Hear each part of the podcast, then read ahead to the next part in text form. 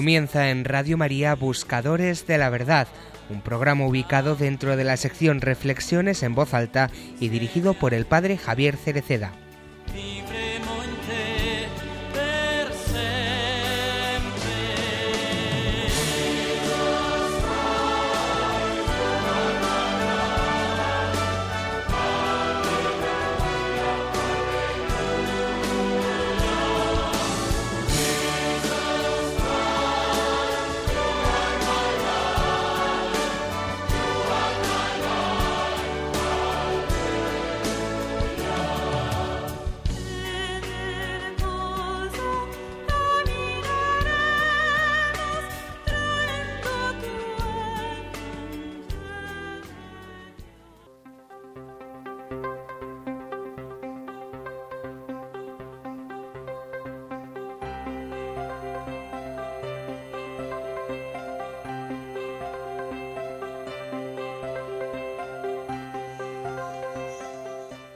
Los santos, ha dicho Benedicto XVI en varias ocasiones, son la gran estela luminosa con la cual Dios ha atravesado la historia. Vemos que verdaderamente allí hay una fuerza del bien que resiste a los milenios. Allí está verdaderamente la luz de la luz.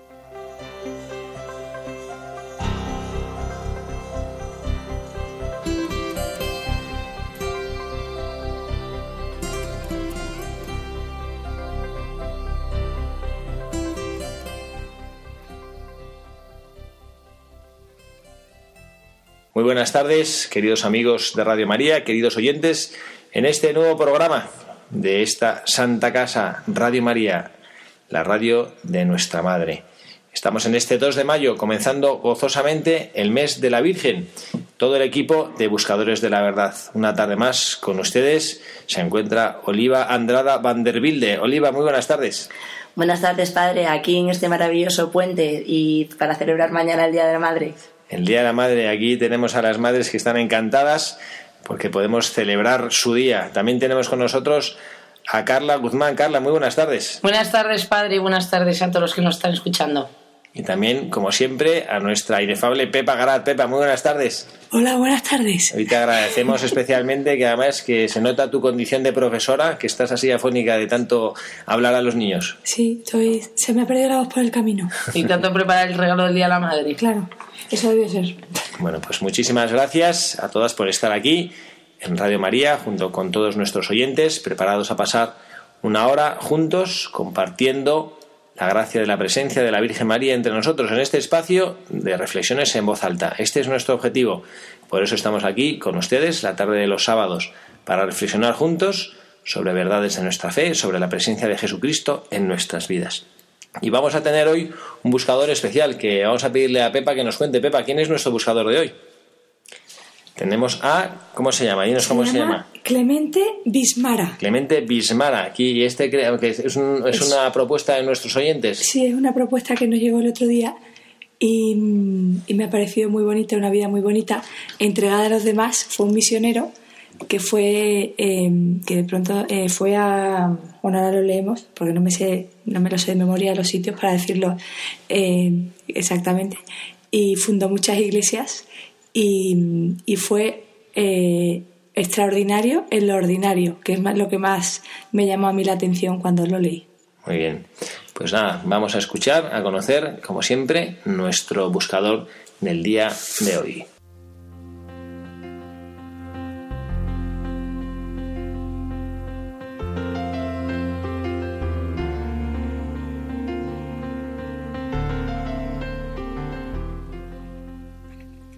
Clemente Bismara nació en Agrate, Brianza, en 1897.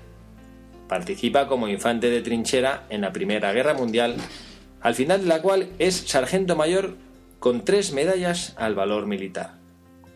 Entiende que la vida tiene valor solo si la donas a los otros, como escribía. Se ordena sacerdote y misionero del Pontificio Instituto para las Misiones Extranjeras en 1923 que es cuando parte hacia Birmania. En Tongo, la última ciudad con un gobernador británico, se queda seis meses en casa del obispo para aprender inglés. Luego es destinado a Kentung, territorio forestal, montañoso, casi inexplorado y habitado por tribus, todavía bajo el dominio de un rey local, patrocinado por los ingleses. Era el mes de octubre de 1942, y en 32 años, con la guerra mundial de por medio, prisionero de los japoneses, Clemente Bismara funda de la nada tres parroquias, Mongling, Mongfiang y Kengrab. Escribía en Agrate. Aquí estoy, a 120 kilómetros de Kentún. Si quiero ver otro cristiano, debo mirarme al espejo. Vive con tres huérfanos en un galpón de barro y paja. Su apostolado consiste en dar vueltas a caballo por las aldeas tribales, pintar sus tiendas y darse a conocer. Lleva medicinas, saca dientes que duelen, se adapta a vivir con ellos, al clima, a los peligros, al alimento, al arroz y la salsa picante. La carne se la procura cazando. Desde el inicio llegan a Monglín huérfanos y niños abandonados para educarlos. Enseguida fundó un orfanato que se convierte en la casa de 200-250 huérfanos hombres y mujeres. Allí es invocado como protector de los niños y hace muchas gracias a los pequeños y a las familias. Llevaba una vida pobrísima y Clemente escribía Aquí es peor que cuando estaba en la trinchera en el Atamelo y en el Monte Mayo. Pero esta guerra la he querido yo y debo combatirla hasta el final con la ayuda de Dios. Estoy siempre en las manos de Dios. Poco a poco nace una comunidad cristiana. Llegan las religiosas de María Niña a ayudarlo. Funda escuelas y capillas, arrozales y granjas, canales de irrigación. Enseña carpintería y mecánica. Construye casas con muros y lleva nuevos cultivos, el trigo, el maíz, el gusano de seda, verduras como zanahoria, cebolla, ensalada. El padre come hierbas, decía la gente. En breve, el Beato Clemente fundó la iglesia en un rincón del mundo donde no hay turistas, sino solo contrabandistas de opio, brujos y guerrilleros de varias facciones. Ha traído la paz y estabilizado en el territorio las tribus nómadas que a través de la escuela y la atención de la salud se incrementaron y hoy tienen médicos y enfermeras, artesanos y maestros, sacerdotes y religiosas, autoridades civiles y obispos. No pocos se llaman Clemente y Clementina. En 1956, después de haber fundado la ciudadela cristiana de Monglin y haber convertido a unas 50 aldeas a la fe en Jesucristo, el obispo lo traslada a Mongping, donde debe volver a comenzar de cero. Clemente escribía a un hermano de comunidad. Obedezco al obispo porque entiendo que si hago lo que pienso, entonces me equivoco. Con 60 años comienza una nueva misión y funda la ciudadela cristiana y la parroquia de Mongping, una segunda parroquia en Tongta y deja en herencia otras 50 aldeas católicas. Muere el 15 de junio de 1988 en Mongping y es sepultado cerca de la iglesia y en la gruta de Lourdes construida por él mismo. Sobre su tumba, visitada también por muchos no cristianos, no faltan nunca flores frescas y velas encendidas. Ahora, casi 25 años después, el padre Clemente Bigmara será proclamado beato de la Iglesia Universal y el primer beato de Birmania. Una causa de beatificación muy rápida, considerando que los tiempos largos de estos procesos romanos no siempre se agilizan y que la vida el Padre Clemente es una vida ejemplar para nuestros días.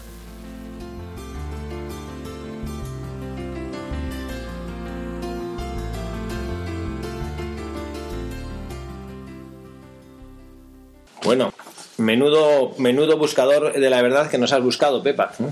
El padre Clemente, Bismara. La verdad es que tiene una vida eh, apasionante y, y, muy ejemplar, ¿eh? La verdad, a mí me han llamado la atención bastantes cosas de él.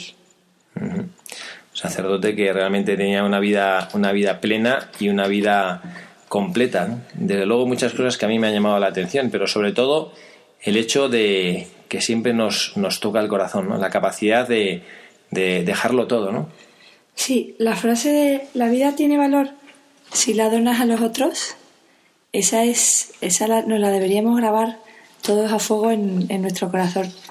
Porque si, si hiciéramos más por los demás y menos por nosotros, mirarnos tanto el ombligo, mirarnos tanto el ombligo, eh, yo creo que llegaremos, llegaríamos mucho más lejos todos.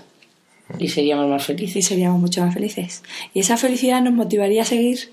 Y entonces yo creo que sería la pescadilla que se muerde la cola. Un motor, ¿no? Un motor para, para seguir. Y es impresionante como él afirma en alguna ocasión que para ver un cristiano se tenía que mirar al espejo y al final tiene 100 aldeas convertidas al cristianismo. La satisfacción personal que tuvo, tuvo que tener en ese momento de haber donado su vida por los otros y haber conseguido tantos frutos debió ser impresionante. Y lo que decía Pepa cuando empezaba, que era extraordinario en lo ordinario, que muchas veces pensamos que los santos, pues vemos como si fuese una figura inalcanzable. Y ves a este misionero que, o sea, que su vida, o sea, a ver, que fue normal, que no hizo, pero que siendo normal, entregándose y dándose a los demás, ha llegado a ser, o sea, le beatificaron, que no, te- no que muchas veces creemos que lo vemos súper lejano diciendo, "Jo, esto es inalcanzable para nosotros, ¿cómo vamos a lograrlo? Y, y como que pasas un poco y te das cuenta que este hombre, ¿qué hizo? Pues se fue a las aldeas, aprendió a vivir como ellos para darse a conocer, eh, acercarse a las familias, a los niños y Sacarles adelante construyendo casas, plantando cosas nuevas, alimentos. sí, ser uno más de ellos y en esa siendo en lo ordinario, digo, a ser un hombre extraordinario. ¿No? Sí. Y además en el siglo, o sea que tampoco fue hace tanto, o sea, porque cuando lo estabas leyendo me estaba acordando yo de San Francisco Javier, pero esto fue en la Segunda Guerra Mundial, o sea que relativamente fue hace nada. fue O sea, de ayer, casi. Por eso que dices, en unas aldeas que eran nómadas, o sea, que no había turistas, no había nada, solo contrabandistas de opio y ahora ya son, ¿no? Unos pueblos eh, con, sus, con, sus, con sus enfermeras, médicos, obispos, autoridades civiles. Y lo bonito que dice que ahora la de niños que se llamarán Clemente y Clementina, en honor a él, ¿no? Sí, eso, desde luego su recuerdo quedó en el pueblo para siempre, con el nombre de, con su nombre. A mí me llama la atención la, la capacidad de una persona enamorada de Jesucristo de convertir una sociedad. Yo no, no recuerdo, estaba tratando ahora mientras os escuchaba de recordar cuando escuché este comentario que ahora voy a decir. Y lo hacía una persona enemiga de Dios y enemiga de la Iglesia. Y esta persona decía que la Iglesia era un freno para el desarrollo de las sociedades, que impedía que una sociedad prosperara, que la economía fuera mejor. Y uno lee, pues, esta, el padre, la vida del padre Clemente, que, bueno, pues un, un hombre que, que lo que le animaba o la luz que tenía en su corazón, porque un hombre que había sido militar, pues no había sido ni economista, ni estratega, ni nada, pues un hombre que llega a una población nueva y lo que lleva en su corazón, el equipaje que lleva en su corazón es el Evangelio, el amor de Jesucristo.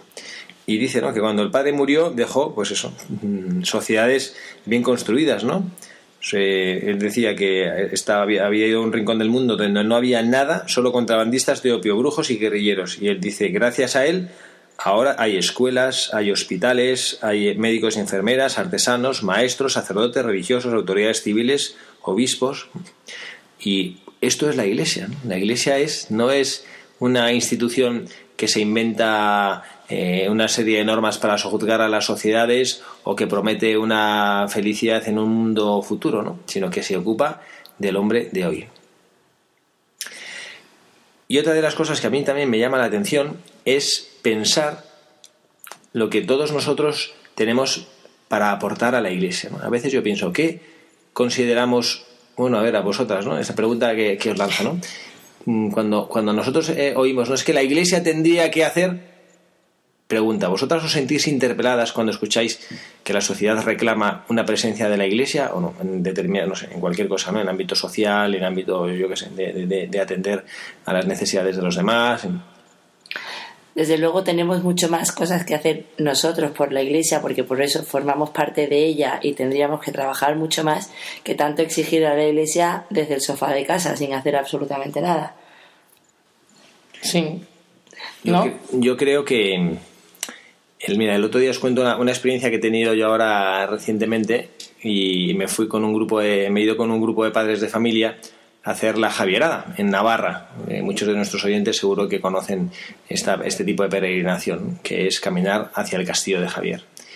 Y bueno, pues fue una, un día, no digo que fuera durísimo, pero bueno, tampoco fue, fue una experiencia complicada, porque bueno, tuvimos que caminar 35 kilómetros, muchos de ellos por campo, y bueno, pues fue una cosa muy bonita, pero sí, sí un poco dura. Y al final del camino íbamos varios sacerdotes, y uno de los sacerdotes del grupo propuso que hiciéramos el Vía Crucis cuando estábamos llegando al final y bueno, pues me pareció muy hermoso porque estábamos, eran, eran 35 kilómetros, lo hicimos como en el kilómetro 33, que las fuerzas ya estaban bastante bastante justitas, estábamos todos bastante cansados y bueno, pues empezamos. Y el sacerdote, eh, el padre Galón, un hermano mío de, de la congregación, propuso a los padres de familia que nos acompañaban que cada uno hiciera una reflexión sobre una estación del Vía Crucis. Lo dijo con antelación para que se la fueran pensando ahora pues no sé, primero Jesús condenado a muerte, Jesús cargado en la cruz, y le dijo, mira, yo enuncio la estación, contemplamos eh, lo que dice la Sagrada Escritura sobre esa estación, y tú haces una reflexión.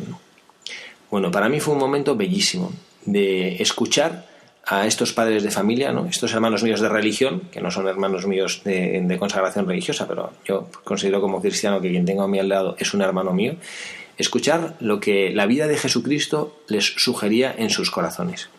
Me llamó la atención poderosamente dos cosas. Primero, el tono de diálogo que hacían a sus reflexiones. Alguno de ellos, en vez de hacer una reflexión genérica, decía, hablaba como que hablaba con Jesucristo. Señor, tú ahora que nos dejas, o Señor, tú ahora que has caído, Señor, tú ahora.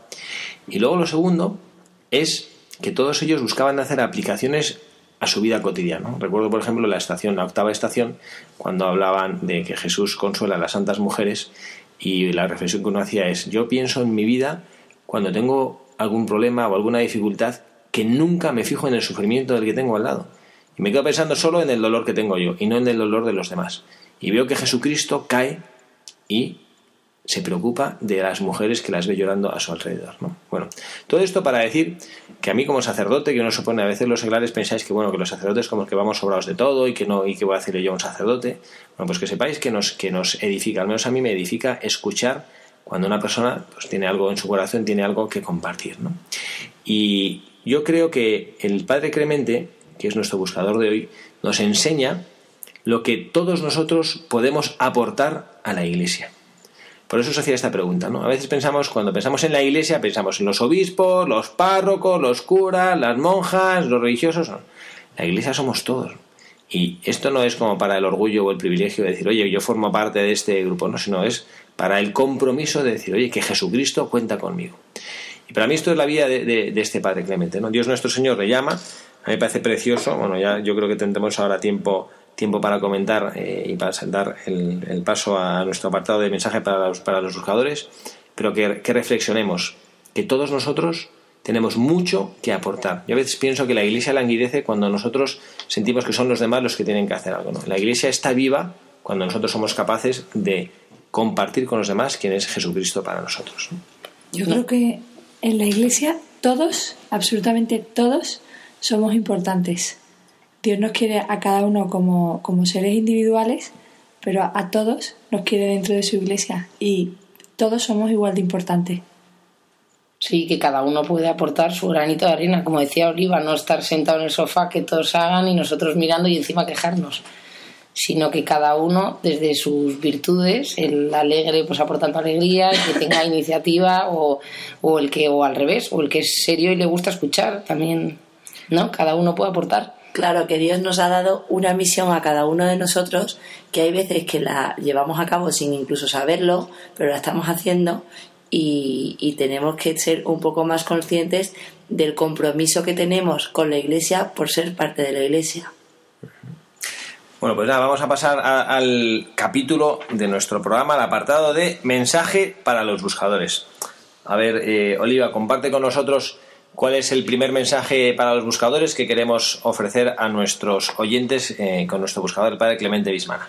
Pues el primer mensaje que ya ha hablado Pepa de él es que la vida solo tiene valor si la donas a los demás, que al final una vida para uno mismo y buscando el, beneficio de uno mismo ni es llena, ni te satisface, ni y, no es el motivo de por, por, el darte, pero que al darte es cuando más recibes. Y hay muchas veces que creemos que al recibir es cuando estamos recibiendo y, y suele ser al revés. Sí, que es una vida vacía, ¿no? O sea, que igual alcanzas la felicidad a corto plazo, pero que luego a largo plazo O sea, que es una felicidad que no es plena.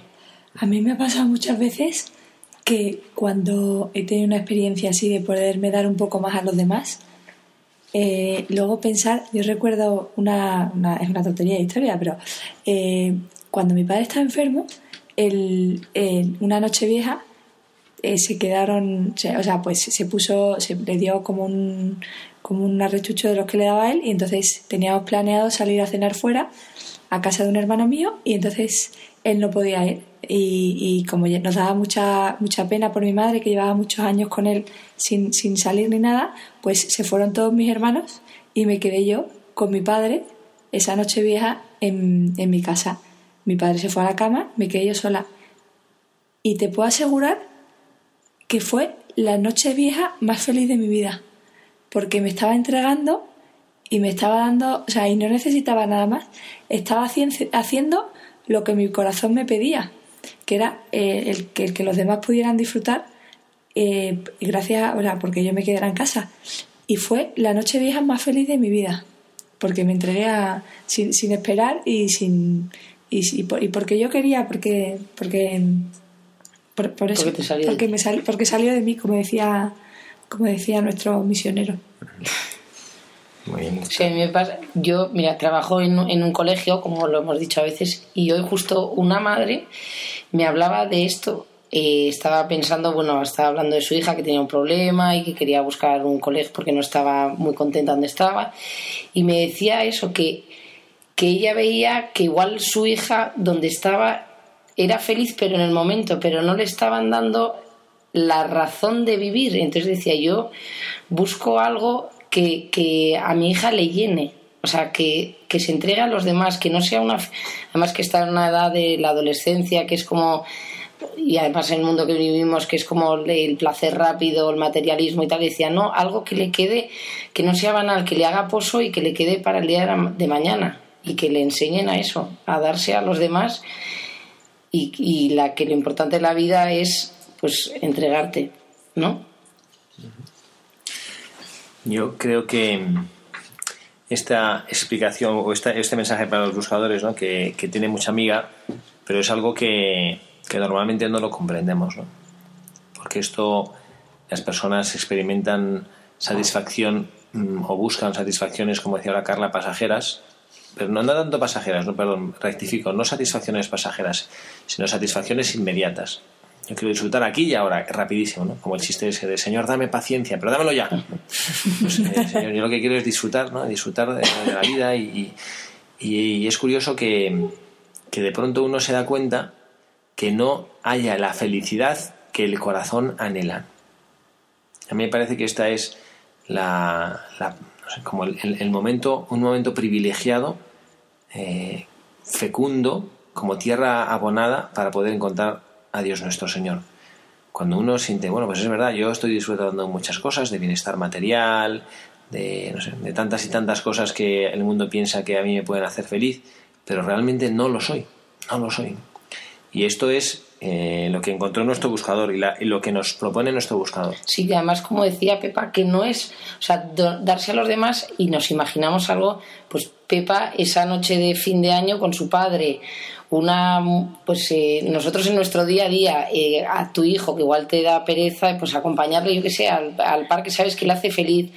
A tu marido que esa te, te, encantaría quedarte en casa viendo la telenovela de turno pues acompañarle y a cenar por ahí y sabes y hablar tranquilamente del matrimonio. O sea que tampoco tiene que ser irte de misiones a un país abandonar tu vida o de repente ponerte con un megáfono en la plaza del pueblo y hablar de religión no sino que también darse a los demás, que puede ser sencillo, que muchas veces nos imaginamos grandes cosas o tal que, que también desde lo sencillo, desde pues que te has peleado con tu madre, después hagas el teléfono y le llamas a tu hermana que hace tiempo que no le has visto, a tu amiga que sabes que lo está pasando mal, pues le echas una mano ayudándole, que no tiene que que no es algo sí porque nos creemos que, que el, ser misionero es irnos al Congo o para ayudar a los demás y, podemos ser misioneros en nuestra propia casa y en nuestro propio y con nuestra en nuestro trabajo podemos ser misioneros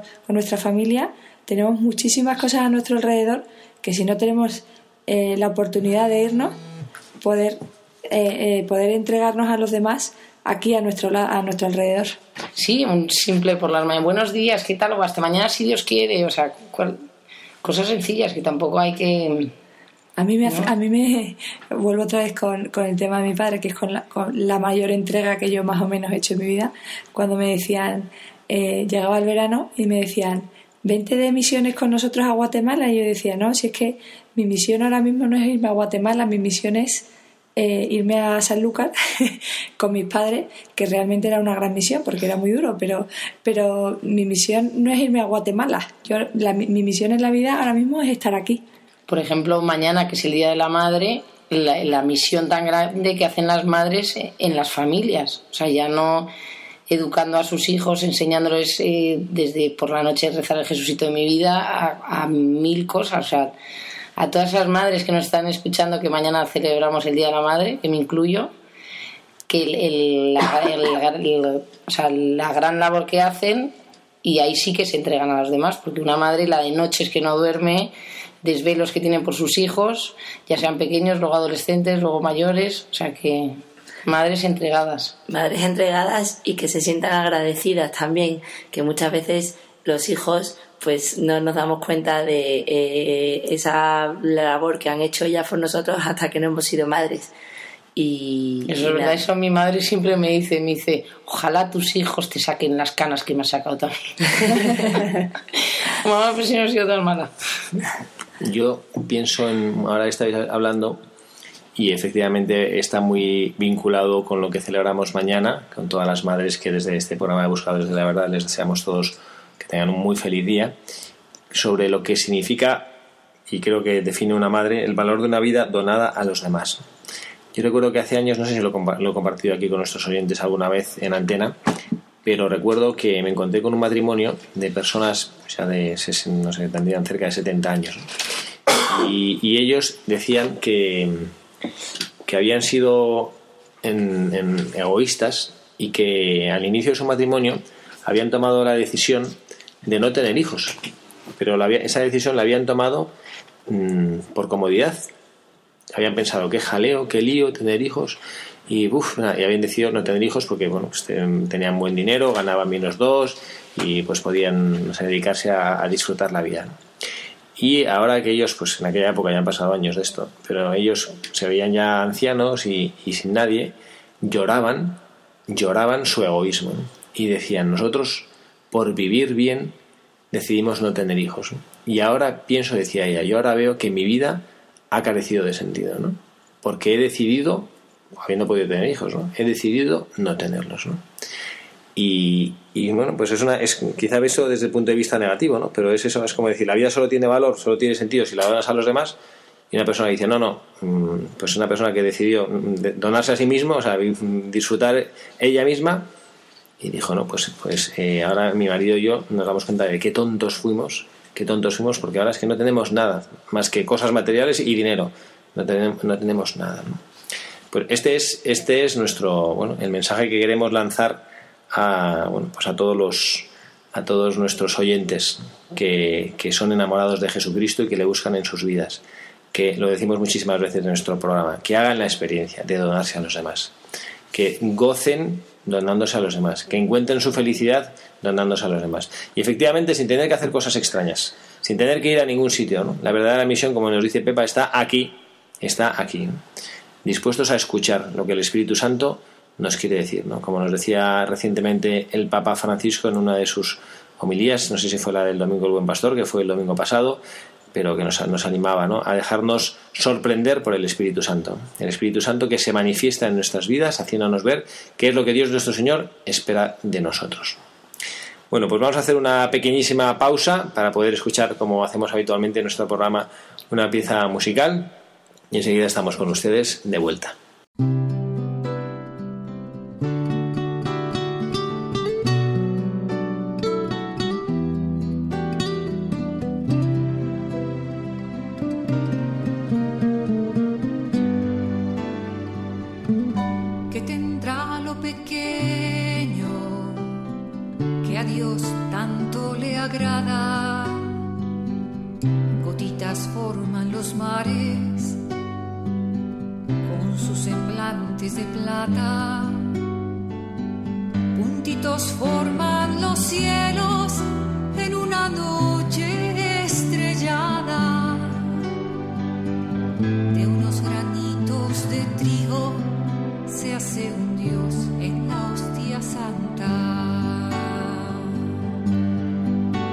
Que hay más pequeño.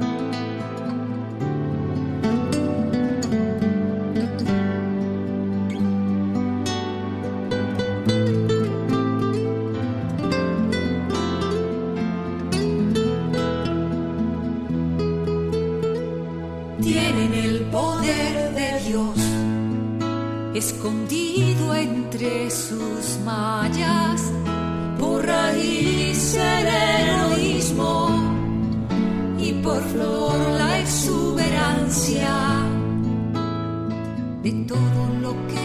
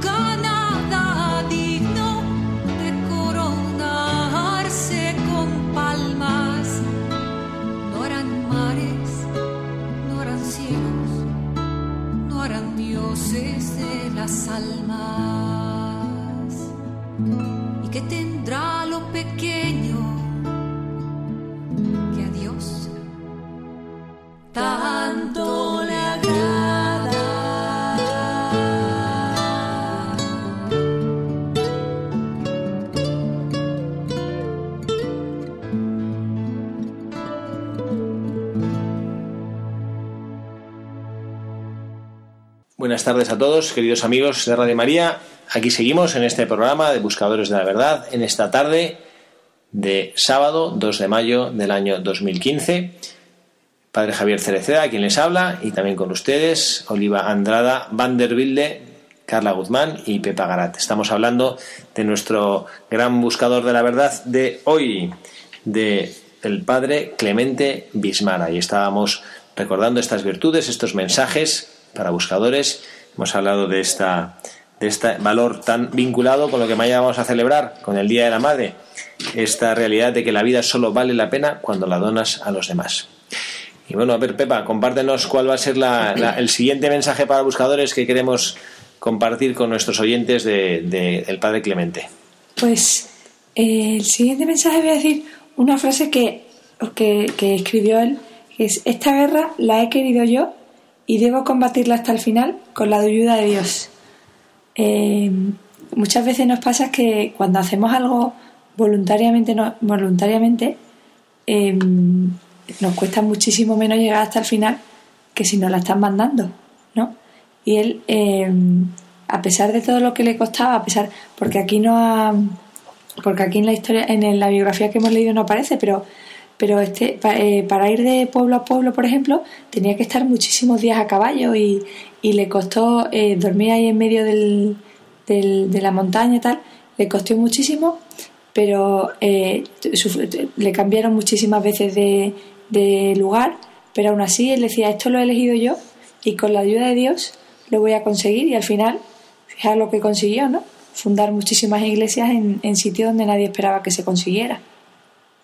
Qué maravilla y qué gozada la humildad con la que este santo que iba consiguiendo tanto tuviera tan claro que sin la ayuda de Dios eh, no podría conseguir nada, que no se pensara que era autosuficiente. A mí, desde luego, me llama la atención como, como religioso que soy y pensar en la, en la entrega de este sacerdote.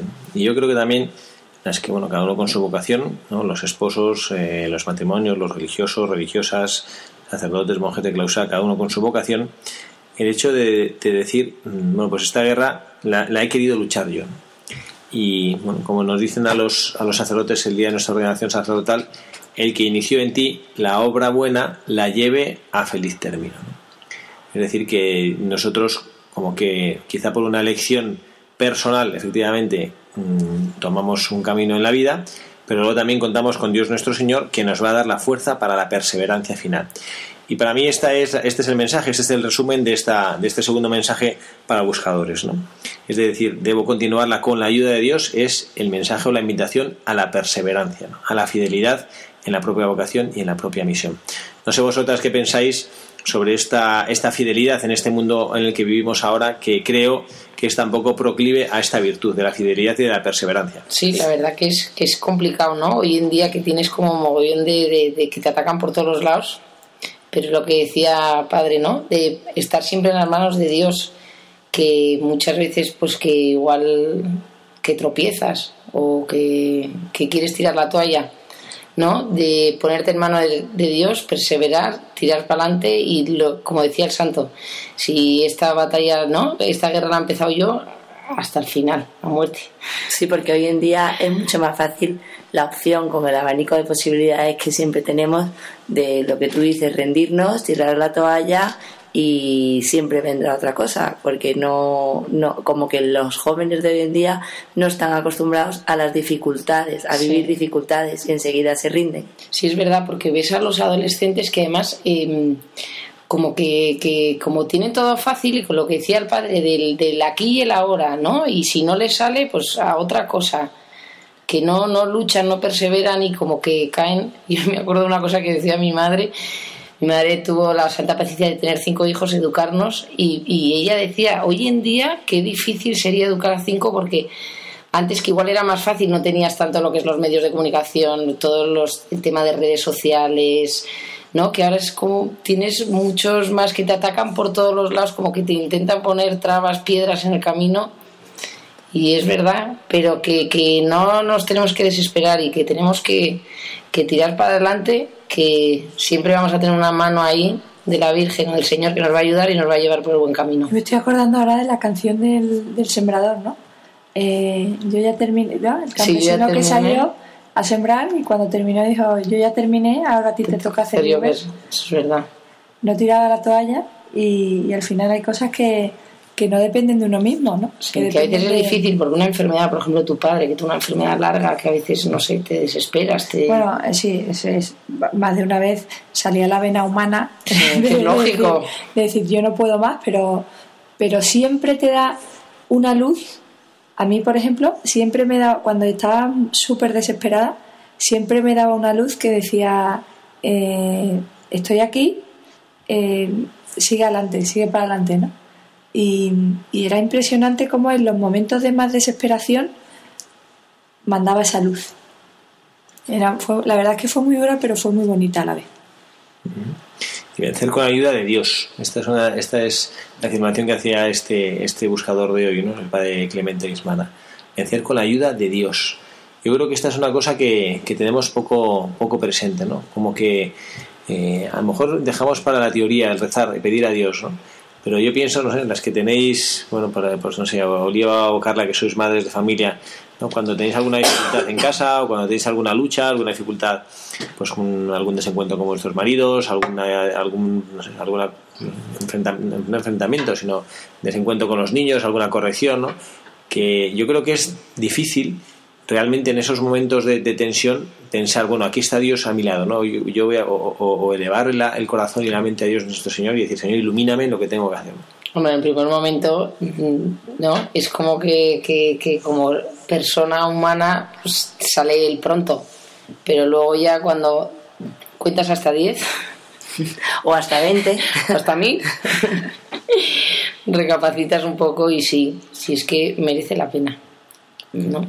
Es que al final cuando invocas al Espíritu Santo o a Dios para pedir ayuda y tal, es verdad que las cosas acaban saliendo mejor y te acabas serenando de alguna forma. Es como si de repente notaras a alguien que te pega ese empujoncito pues para solucionar o te da esa idea o algo aparece. Bueno, pues estas son las, las... Y Pepa también, ¿eh? Porque Pepa como seglar que anda que no tiene que aguantar. Pepa, no, como, en la vida diaria, soltera. Y a mí también me tienen que aguantar. mentira, mentira. tus, compañeros de máster en este programa no nos has contado ninguna. Es verdad, es verdad, les echamos de menos. Es que no, eh, no, he, tenido, no he tenido ninguna anécdota este fin de semana sí, con ella. Bueno, sí, tuve una que estaba ¿eh? estaba contando que habían leído, habían ido a un, era como un retiro que habían tenido sin hablar, lo contaba muy alucinado y, y le da, era una técnica como del sonido con cuencos que yo nunca, la verdad es que nunca lo había oído. Dice, pero no sabéis qué horroroso, dos días sin hablar. Yo no sé cómo lo superé y yo, ahí en medio de todo volví a mí y dije, pues yo he hecho lo mismo, pero en vez de con cuencos era rezando. me Debe pensar con una cara. Debe pensar de dónde me han traído esta mujer. Hubo uno que me miró con una cara como diciendo, pobrecita. ¿y les dices que nos escuchen? No, todavía no lo he dicho. Todavía no, no me he atrevido. La siguiente. Un retiro con cuencos, sin hablar. Sí, sí sin hablar. Era meditación. Qué, edificante. Era una meditación y, y pues que hay unos cuencos que con el sonido, las vibraciones o algo así, creo, pues eh, es para, para, como para relajarse, para meditar, debe ser tibetano. No, yo entiendo a todo el mundo y, de verdad, y cada uno con, con sus...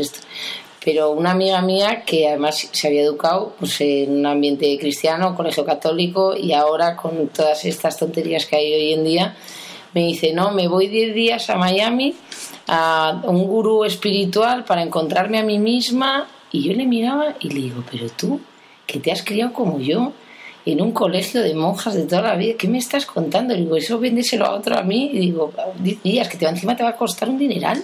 digo, mira, tú a misa tranquilamente, habla con un sacerdote y para adelante. De verdad, dejaros de tonterías.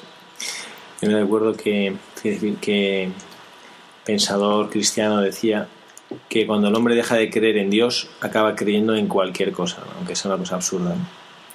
Bueno, pues tenemos ya nuestro tercer mensaje para los buscadores, que para mí es una, es una de las de las luces que a mí me gusta más de, de mi pues de mi ministerio sacerdotal yo creo que el de los de cualquier cristiano ¿no? y es la, la, lucha por vencer al mal con el bien que vemos a nuestro buscador de hoy que se que se infiltró ahí en un, en un territorio donde había, cuando os decía, contrabandistas, brujos, guerrilleros, ¿no? Y ahí, pues podríamos decir, había era un lugar de, pues un lugar, no, sé si de perdición, pero donde había mal, donde había pecado, y él se dedicó con, sencillez a vencer eso con las fuerzas que él tenía, que son las fuerzas de la oración, las fuerzas del amor.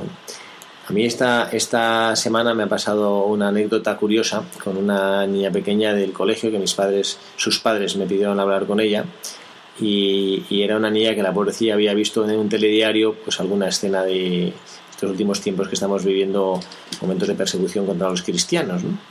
Y entonces la niña eh, estaba realmente triste y a mí me conmovió porque realmente se puso a llorar y tristísima, ¿no? Y diciendo, no, no, y, es que yo no, eh, no sé por qué Jesús, es una niña de, 6 o 7 años, ¿no? Que por qué Jesús deja que pasan estas cosas. La pobre lloraba, digo, ¿por qué lloras? Y dice, porque es que yo no sé si a lo mejor ya no creo en Jesús, porque si, si Jesús que es bueno deja que pasen todas estas cosas, pues yo ya no sé si creo en Jesús, decía la pobre.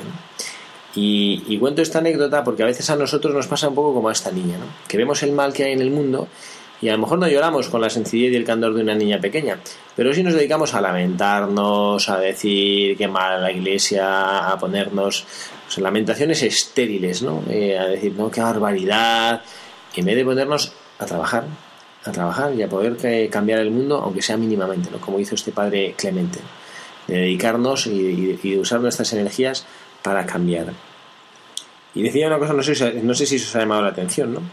Que cuando, cuando vivía en esa, en esa provincia, que soy incapaz de repetir el nombre porque son ahí en Birmania, yo decía que Pues parecía birmano, padre, en un momento dado. pues decía que, que su trabajo consistía en dar vueltas a caballo por las aldeas, pintar las tiendas, llevar medicinas, eh, sacar eh, muelas picadas, y uno puede pensar, pues qué raro, ¿no? Que un cura se dedique a hacer eso, ¿no? Eso más bien parece, parece trabajo de un buhonero, ¿no? Y sin embargo, esa es la manera con la cual él logró llegar al corazón de estas personas. A veces eso nos parece que, bueno, pues que, que predicar el mensaje de Jesucristo es, pues eso, ¿no? Como coger la cruz, levantarla en alto, llevarle el Evangelio debajo del brazo y, no, pues a lo mejor el Evangelio no hay que llevarlo debajo del brazo, sino hay que llevarlo en el corazón. Y que, y que tu vida, tu comportamiento, tu amor a los demás transparenten el mensaje de Jesucristo. A mí me, a mí me encanta la, la frase pon amor donde no hay amor y recogerás amor. Muchas veces cuando, cuando mm, la gente se pelea o lo que sea, en vez de, en vez de meter, que somos muy tentados a eso, meter el dedo en la llaga y decir sí, sí, porque, porque seguramente se lo haya hecho para fastidiar tal, empezamos a hablar bien de la otra persona, probablemente acabamos cambiando la, con la persona que está enfadada, acabemos cambiándole un poco la, Sí, la visión la que visión tiene. Eso lo hemos hablado en algún programa. Cuando tú entras a un sitio y ya entras, ¿no? A leer, buenos días. Sí, sí, sí. Pero me encantaba vencer al mal con el bien. ¿Cómo, cómo es en latín? Que a mí me encanta esa frase. Vince. Vince in bonum malum. Eso. Vencer al mal con el bien. Y el ejemplo que dio este señor de ponerse a ayudar a todo el mundo, de quererles, de darles amor, y ahí probablemente descubrirían el verdadero cristianismo.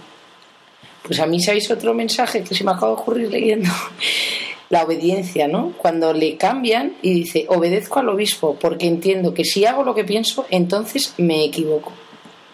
¿No? Este pobre hombre, adaptándose a cada, a cada poblado, consigue formar una, una aldea, ya tiene todo montado y ahora no, te cambiamos de sitio, vete para otro lado. Es como ¿No? cuando ya estás recogiendo tu, tu, tu, Tus frutos. tus frutos, en vez de disfrutar de ellos, ¿no? Que, que es lo que tendemos a hacer, Sí. te cambian a empezar otra vez de cero, ¿no? Es como subir la montaña para volver a bajar, subirla para volver a bajar, sin, sin recoger tú tus frutos y Sí. sin disfrutar de ellos. Así que muchas veces como nos encanta que nos halaguen, ¿no? Y nos digan, muy bien, qué bien lo haces, qué bien lo haces. Y hay que dar, ¿no? Sin esperar nada a cambio. No, eso es un mérito la obediencia. Padre, de verdad, ustedes con ese voto tienen un mérito porque vamos. Ahora cámbiate a los años que tendría este señor, 60 años. 60 años, vete a otro sitio, empezar de la nada, en ese ambiente, Birmania, ¿no? Mi- segunda mitad del siglo XX, que tampoco sería facilito, con los de opio, contrabandistas, tal, empieza de cero, vuelve otra vez. Yo solo pensarlo me pongo mala. Que va, Pepa, que tú puedes con esto y más, hombre. No, pero todo depende de, y esto es un mensaje también efectivamente para, para nuestros buscadores, ¿no? todo depende de, de el papel que nosotros permitamos a Dios que tome en nuestras vidas. Y es lo mismo que yo decía antes, ¿no? De- de- en el mensaje anterior, ¿no? Del, del, tener la ayuda de Dios y del contar con la ayuda de Dios. Y de verdad siento que en nuestra vida cristiana muchas veces mm, carecemos de esta, de esta convicción, de que Dios actúa en nuestras vidas. Tenemos nuestras medidas, tenemos nuestro criterio, tenemos, como dice, como, como dice el, pues el, el buscador del Padre Clemente, ¿no? que si mm, yo hago las cosas como pienso yo, entonces me equivoco, pero normalmente a nosotros nos pasa al revés. Es decir, a mí me gusta hacer las cosas como pienso yo. Me gusta que las cosas sigan mi criterio. Me da paz controlar todo lo que sucede. Entonces, claro, yo pienso, es, no sé, como si alguien te dice, no sé, vos- vosotras que sois mujeres y que, y que tenéis ese- esa sensibilidad, ese saber, eh, esa predisposición de ayudar y arreglar. Yo pienso, no sé, como que vais a que vuestras madres organizan una cena en casa y, y dice, bueno, mamá, ¿te puedo echar una mano? Bueno, no, sí, sí, ven, ven. Y llegas a casa y encuentras que está todo hecho. Entonces tengan que decir, mamá, pero mamá, ¿en qué te puedo ayudar? Pues, pues no sé bien lo que puedas. Y tú ves que pues, ya está todo hecho. A veces pasa eso en nuestra vida, ¿no? Como que nosotros hacemos todo, procuramos hacer todo, queremos hacerlo todo y, y, sí, dejamos a Dios, sí, sí, bueno, ven y échame una mano. Y, llega Dios nuestro Señor y dice, pero ¿me puedes decir en qué te, en qué te puedo ayudar si, si no me has dejado espacios para trabajar? Y, y a veces en nuestra vida, pues nos, insisto, nos sucede eso, que nos gusta eh, bueno, pues como considerar teóricamente, sí, sí, que venga Dios, que Dios esté a mi lado, que Dios me ayude, pero claro, como que Dios nos acaba de preguntar, pero oye, hija mía, ¿me quieres decir eh, dónde quieres que esté? Eh, ¿Dónde puedo entrar? ¿Dónde, ¿Dónde te puedo ayudar? Y este es un, verdad, este es un buen mensaje también para, para vivir la obediencia. Todos nosotros debemos vivir un cierto grado de obediencia. A veces Entendemos, o sea, vivimos muchísimas veces vivimos en obediencia aunque no lo queramos ¿no? vosotras vivís en obediencia las que sois madres de familia no os dais cuenta pero vivís en obediencia a las, a las ¿Cómo que no nos damos cuenta? Nos damos cuenta y Pero sobre todo vamos. cuando suena el despertador también nos damos cuenta. a, a las necesidades de, a las necesidades de vuestros hijos Sí, ¿no? y hay veces que hay veces, ¿cuán- ¿qué día no me he quedado yo ahí tirada sin hacer nada? Entre- Claro, coge un niño otro, marido. ¿verdad? Pues a veces eso, eso, no- eso no nos pasa porque a veces la, a veces la gente dice uy qué mérito tienen los religiosos y digo no no lo- el mérito lo que tienen son los que, los que estás casado ¿no? Y en el trabajo también muchísimas veces cuando tienes que hacer cosas que, que, que no te gustan, pero por obediencia las tiene, hay que hacerlas. Entonces es Pepa, mejor hacerlas con amor. Hay que decir tu frase que siempre la decimos en todos los programas. El que, lo que toque, Lo que toque, toque, tocó, tocó, y con alegría. Y con alegría. lo que toque tocó y con alegría pues efectivamente no y bueno pues este es- este esto es lo que hemos querido transmitir hoy a, a nuestros oyentes es lo que hemos querido compartir con, con todos ustedes ¿no? hablando de esa en este mensaje que, que- que- con, lo- con el que comenzamos nuestro programa en la editorial ese mensaje citando parafraseando al Santo Padre el Papa Benedicto XVI hablando de santidad ¿no? Nos deja muchos deberes este programa, ¿eh, padre? sí Sí, nos deja dar nuestra vida, nos deja obedecer, nos deja Perseverar. y con alegría, Menos mal- tenacidad. Menos mal que mañana es el Día de la Madre y muchos regalos nos van a caer. Sí, no, pero efectivamente el el gran regalo es eh, vivir o a- actuar, vivir como, como Dios nuestro Señor mm, nos enseñó a vivir. y de cara a Dios. Al final parece eso, a veces nuestra vida cristiana, no sé si os sucede a vosotras, ¿no? pero a veces nos complicamos un poco la existencia y nos agobiamos pensando, eh, no sé, la cantidad de cosas que tenemos que hacer, la cantidad de, pues eso, para, para vivir como cristianos, pues eso, ahora decía Elia, bueno, uf, que si tenemos que ser obedientes, que si tenemos que darnos a los demás, que si tantas y tantas cosas que tenemos que hacer, ¿no?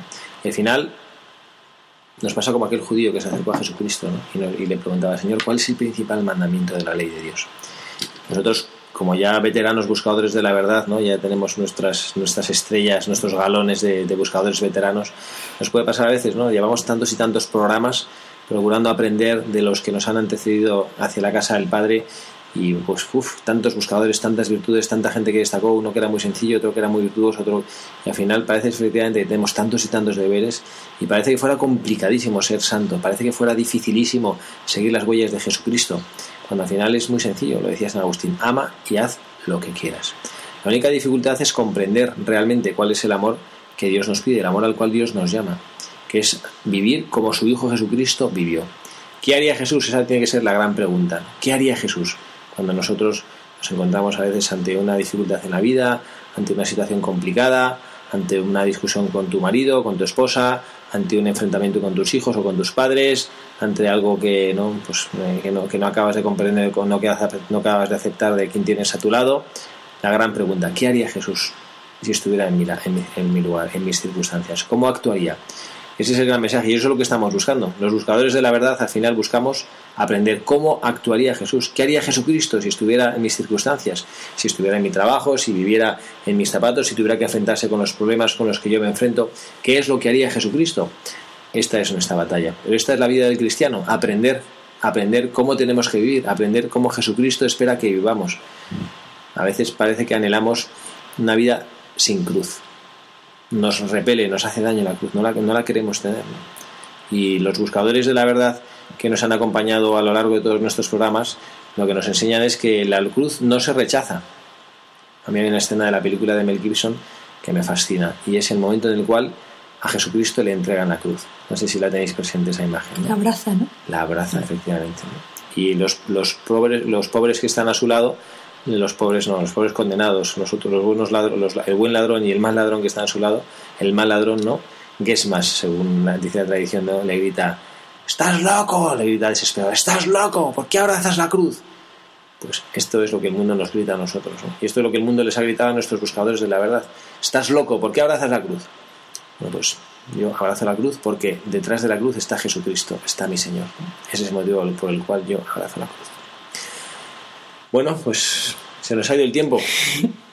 Una tarde más aquí junto a María en este mes de mayo, en este mes de nuestra madre, estrenando programa, Estrenando mes. eh, estrenando mes de mayo, estrenando eh, bueno, presencia de Cristo en este año 2015 junto a María. Pepa, muchísimas gracias. Muchísimas gracias por invitarme un año, una, una, una vez más. Pobre Pepa, que es que está con fiebrón. Pepa, cuídate. Muchas gracias, lo haré. Gracias, Carla, por estar aquí con nosotros. Muchas gracias, Padre. Ordinario en lo extraordinario. Oliva, muchísimas gracias. Gracias, Padre, por habernos invitado otra vez. Aquí no nos invita nadie, pero aquí todos somos la misma familia. También que les habla, el Padre Javier Cereceda, les despide, deseándoles que tengan un feliz sábado y también a todas las que son madres, que mañana disfruten rodeadas del amor de sus hijos. Que Dios les bendiga. Gracias, Padre.